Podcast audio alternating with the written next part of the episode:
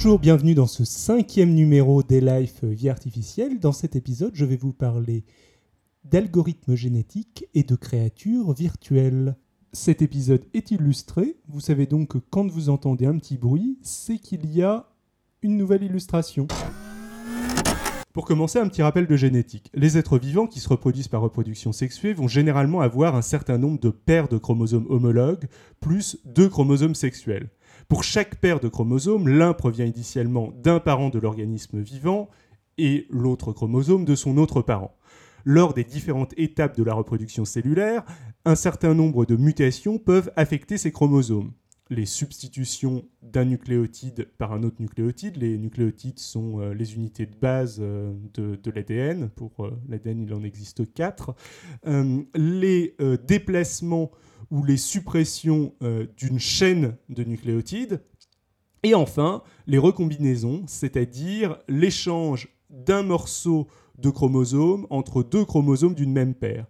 Il résulte, entre autres, de ce dernier type de mutation que la plupart du temps, votre descendance n'héritera pas tantôt de chromosomes de votre mère, tantôt de chromosomes de votre père, mais au contraire euh, de chromosomes, en tout cas pour ceux qui ont subi des recombinations, euh, qui seront le mélange des chromosomes de vos deux parents, c'est-à-dire deux des grands-parents de votre enfant.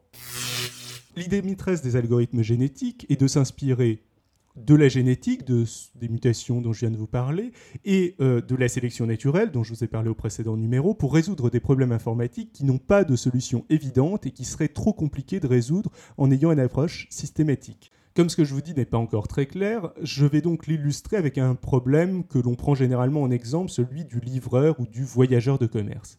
Si un livreur doit se rendre dans une vingtaine d'endroits pour livrer des colis, il n'est pas évident de minimiser son trajet. Un humain y arrive généralement assez bien instinctivement, mais c'est beaucoup plus dur pour une machine.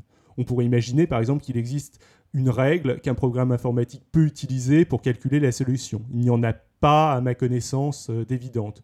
On pourrait imaginer, par exemple, que euh, le livreur va toujours livrer le prochain colis à l'emplacement qui est le plus proche de son emplacement actuel, mais ça, ça ne marcherait assez mal, ça l'amènerait à faire, euh, à minimiser son trajet à court terme, mais à l'augmenter sur le long terme, et au final, avoir un parcours qui ne serait pas du tout optimisé. Une autre solution instinctive consisterait donc à calculer tous les chemins possibles et à choisir le meilleur. Euh, cette solution marche, mais elle est plutôt lente. Avec notre problème de livreur, on aurait quelque chose comme factoriel n solution si le livreur est au départ à un endroit distinct des points qu'il doit parcourir. Pour un nombre important de points à parcourir, ça devient rapidement coûteux en termes de temps de calcul d'évaluer toutes les solutions possibles. La solution des algorithmes génétiques à ce problème est de générer aléatoirement un certain nombre de parcours, disons une centaine, de représenter ces parcours par des génomes informatiques sur lesquels je reviendrai dans un prochain épisode, de les évaluer, de choisir les 50 enfin de les mélanger deux par deux, de mélanger deux par deux les génomes de ces 50 meilleurs parcours, de rajouter un facteur aléatoire et de répéter l'opération avec 100 nouveaux parcours issus des 50 premiers. On obtient alors une progression dans la qualité de ces parcours. Quand finalement il y a stabilisation, on considère qu'on a trouvé le trajet optimal. À noter néanmoins que si cette méthode est beaucoup plus rapide que l'énumération de tous les trajets possibles, elle ne permet pas d'être certain que le trajet généré au final est le meilleur possible. C'est un peu la même idée que celle des optimums locaux et des équilibres ponctués dont je vous ai un peu parlé pendant le précédent numéro.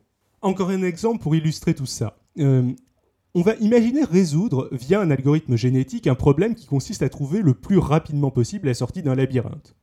Le code génétique va donc, dans ce cas, être constitué d'une liste d'instructions de type tourner à gauche, tourner à droite, avancer tout droit, etc. Maintenant, imaginez que le labyrinthe dont on cherche à sortir, euh, à l'entrée de ce labyrinthe se trouve un embranchement. Si vous prenez le chemin de gauche, vous ne rejoindrez jamais l'embranchement de gauche, vous ne rejoindrez jamais les chemins de l'embranchement de droite. Et vice-versa, si vous prenez l'embranchement de droite, vous ne rejoindrez jamais les chemins de l'embranchement de gauche. Maintenant, rajoutons deux autres hypothèses. En moyenne, les chemins de droite sont beaucoup plus courts que les chemins de gauche. Par contre, le meilleur chemin, le chemin le plus court, se trouve à gauche. Dans cette hypothèse, il est fort probable qu'à un moment, les 50 meilleurs chemins se trouveront être des chemins de droite, qui sont donc en moyenne plus courts que les chemins de gauche. Une fois que l'algorithme génétique aura optimisé ces chemins, il est improbable qu'une modification faisant opter au départ pour l'embranchement de gauche puisse être sélectionnée, même si le meilleur chemin fait partie des chemins de l'embranchement de gauche. Non que cela ne soit pas une bonne idée, vu que c'est là que se trouve le meilleur chemin, mais simplement que l'ensemble des autres instructions perdraient leur intérêt, car l'optimisation a été construite sur l'hypothèse du choix du chemin de droite. Au passage, on retrouve cette même idée en évolution. Une caractéristique importante et apparue de manière très ancienne a beaucoup moins de chances d'être modifiée par la sélection naturelle qu'une caractéristique apparue très récemment, tout simplement car d'autres éléments importants apparus après la caractéristique ancienne sont dépendants de sa persistance. La sélection naturelle pourrait sûrement plus facilement faire perdre au kangourou sa poche de ventrale que son système vasculaire, par exemple. Je pense que vous commencez à avoir un bon aperçu de ce qu'est un algorithme génétique. Maintenant, je vais illustrer leurs possibilités avec les Virtual Evolving Creatures de Carl Sims.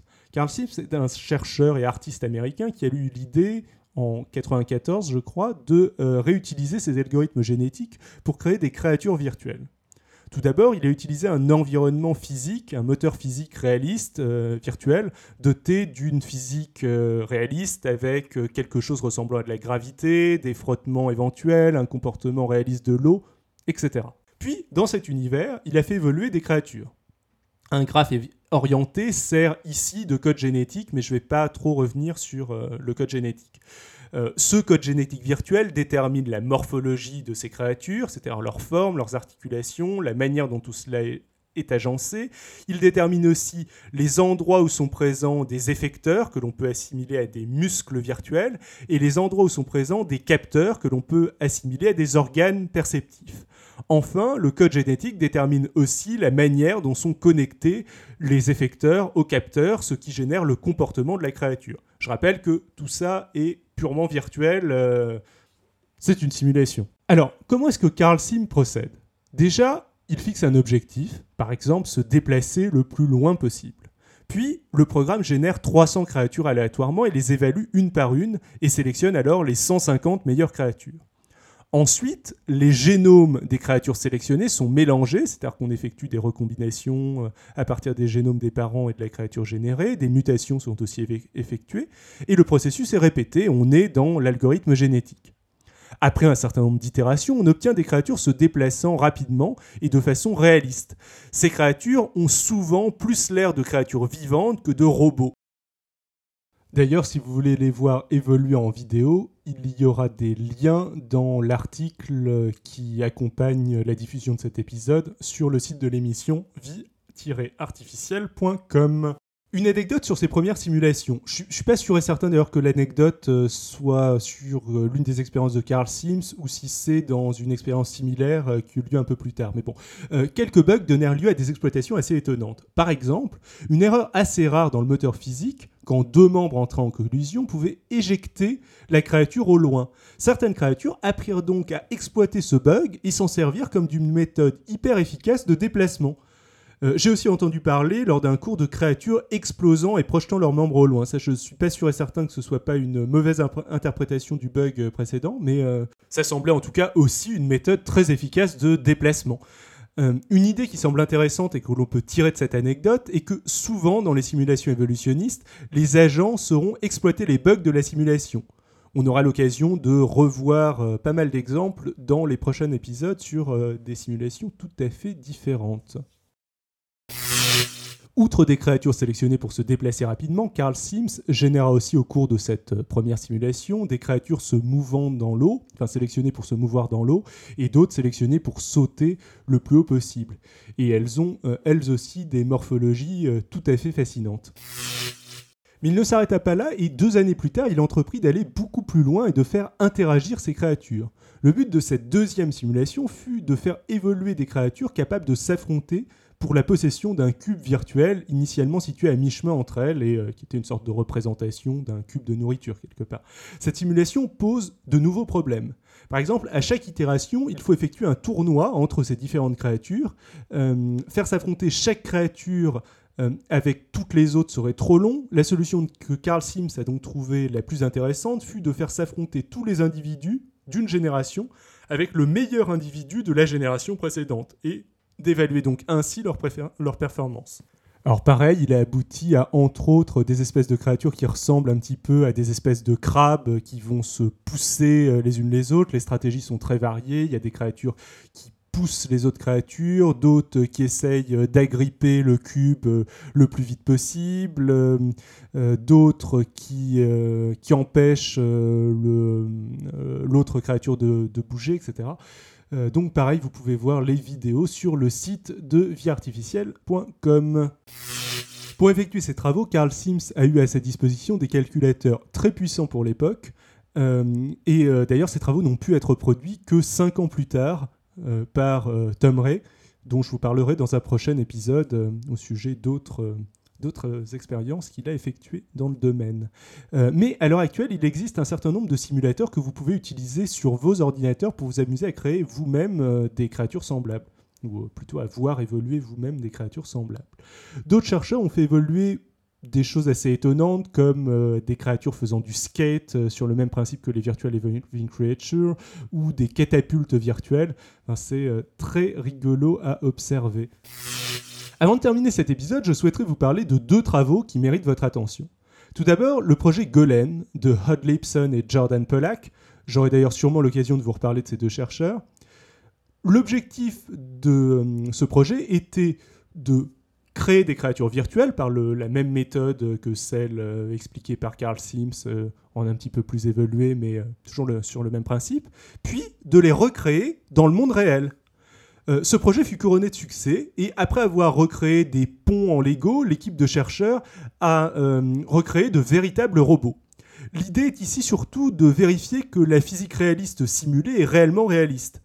Euh, mais cette réussite ouvre la porte à d'autres possibilités telles que, telles que celle qu'ouvre Hod Lipson avec ses self-aware robots que l'on pourrait traduire par robots conscients d'eux-mêmes.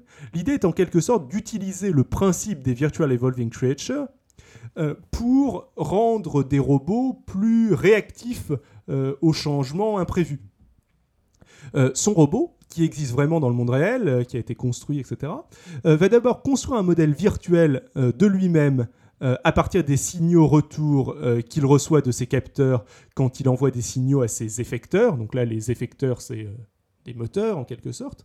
Euh, ensuite, euh, il va lancer une simulation pour déterminer le comportement le plus efficace possible pour effectuer l'objectif qu'on lui a fixé. Par exemple, se déplacer. Dans cette simulation, il va faire évoluer son comportement, euh, bien sûr, sa morphologie ne pouvant pas changer. Jusque-là, ça semble pas particulièrement intéressant. C'est juste un robot qui détecte lui-même à quoi il ressemble et qui, à partir de, ce à quoi il ressemble, va euh, utiliser une simulation évolutionniste pour trouver un mode, euh, un mode de déplacement. Bon, soit, mais je veux dire, quand on construit le robot, on pourrait se dire, on sait à peu près comment est-ce qu'on veut qu'il se déplace. Donc euh, ça semble pas super intéressant. Mais le projet est beaucoup plus intéressant quand on imagine que euh, ce robot va pouvoir avoir un accident. Parce que si jamais le robot perd un membre, par exemple, il va pouvoir s'en rendre compte, c'est-à-dire se rendre compte que euh, le comportement qui était prévu ne correspond pas au retour qu'il a de ses capteurs. Il va relancer euh, le euh, processus pour déterminer comment est-ce qu'il est configuré. Il va donc trouver que sa configuration a changé, par exemple, parce qu'il euh, a perdu l'un de ses bras. Et il va refaire tourner la civilisation évolutionniste pour retrouver un nouveau mode, pour l'exemple de locomotion efficace, à partir de cette nouvelle configuration. Et ça, c'est très intéressant. Un tel projet pourrait à terme mener à la création de robots autonomes et adaptatifs, utilisés par exemple pour l'exploration spatiale, à des distances où la communication et le contrôle en temps réel est juste impossible. Voilà, j'espère que ça vous a donné envie. Ciao à tous Alors maintenant, qu'est-ce qu'il faut retenir de tout ça? Déjà que les algorithmes génétiques sont un moyen efficace de résoudre des problèmes auxquels on n'a pas de solution évidente, à condition qu'il y ait une gradation dans euh, la réussite à ces problèmes. C'est-à-dire que si jamais on, a soit un échec total, soit une réussite totale, les euh, algorithmes génétiques vont pas vraiment nous être euh, d'une grande aide. Par ailleurs, et c'est important, on voit que c'est aussi un moyen de créer de la nouveauté que euh, la sélection naturelle, ici, vu qu'on réutilise le mécanisme de la sélection naturelle, va créer des stratégies originales auxquelles on ne s'attend pas forcément et ne va pas forcément créer les mêmes stratégies quand on relance euh, l'algorithme, à condition qu'il y ait euh, du vrai hasard. Après, on est très loin de l'open-ending evolution pour la simple et bonne raison qu'on fixe un objectif ici. Et donc que forcément, on a un environnement statique, un environnement qui ne change pas, sauf un petit peu dans le cas des créatures qui sont en concurrence euh, les unes avec les autres pour euh, le petit euh, cube de nourriture virtuelle, mais globalement on est dans un monde statique qui n'évolue pas avec un objectif statique. Donc au bout d'un moment, l'évolution se stabilise et s'arrête et on arrête de générer de la nouveauté. Néanmoins, on voit que même si on est loin de la notion d'open-ended evolution, on arrive quand même à faire des choses assez impressionnantes avec les travaux que je vous ai présentés de Hod Lipson, par exemple. Voilà, Vie artificielle épisode 5, c'est terminé. Comme d'habitude, je remercie grandement Xavier Agnès et Alan de Podcast Science pour leur soutien. Gros merci aussi à Genma de genma.free.fr et l'Arnouf de Podcast France qui m'ont fait pas mal de pubs sur Twitter. Merci à Armos et Franck qui m'ont laissé de gentils commentaires sur le blog, de même qu'Alan et Genma, que j'ai déjà remerciés. Euh, sinon, 12 euh, minutes 2, mon autre podcast est maintenant lancé. Son premier numéro inédit est une interview d'Adrien qui nous parle de la vie de Newton, qui fut entre autres maître de la monnaie d'Angleterre, alchimiste et en quelque sorte espion. Vous pouvez le retrouver donc sur 12minutes2.com, 12 en chiffres, minutes en lettres et au pluriel, 2de.com. Le prochain épisode de Vie artificielle sera une interview où je parlerai de robotique. J'envisage éventuellement aussi de faire un épisode spécial Noël où parler de robots commerciaux. Hmm, voilà, ce numéro est terminé. Hmm, en attendant le prochain, n'hésitez pas à laisser un commentaire sur iTunes, laisser un commentaire sur le blog ou à aller écouter aussi les derniers épisodes de Podcast Science. Euh, là, a priori, le dernier qui est en ligne, c'est un épisode sur les origines du sida. C'est très intéressant. Et je crois qu'il y en a un qui arrive dans pas longtemps sur les origines du mythe du vampire. Et euh, ça promet aussi d'être super intéressant. Euh, voilà, j'espère que ça vous a plu. Ciao à tous!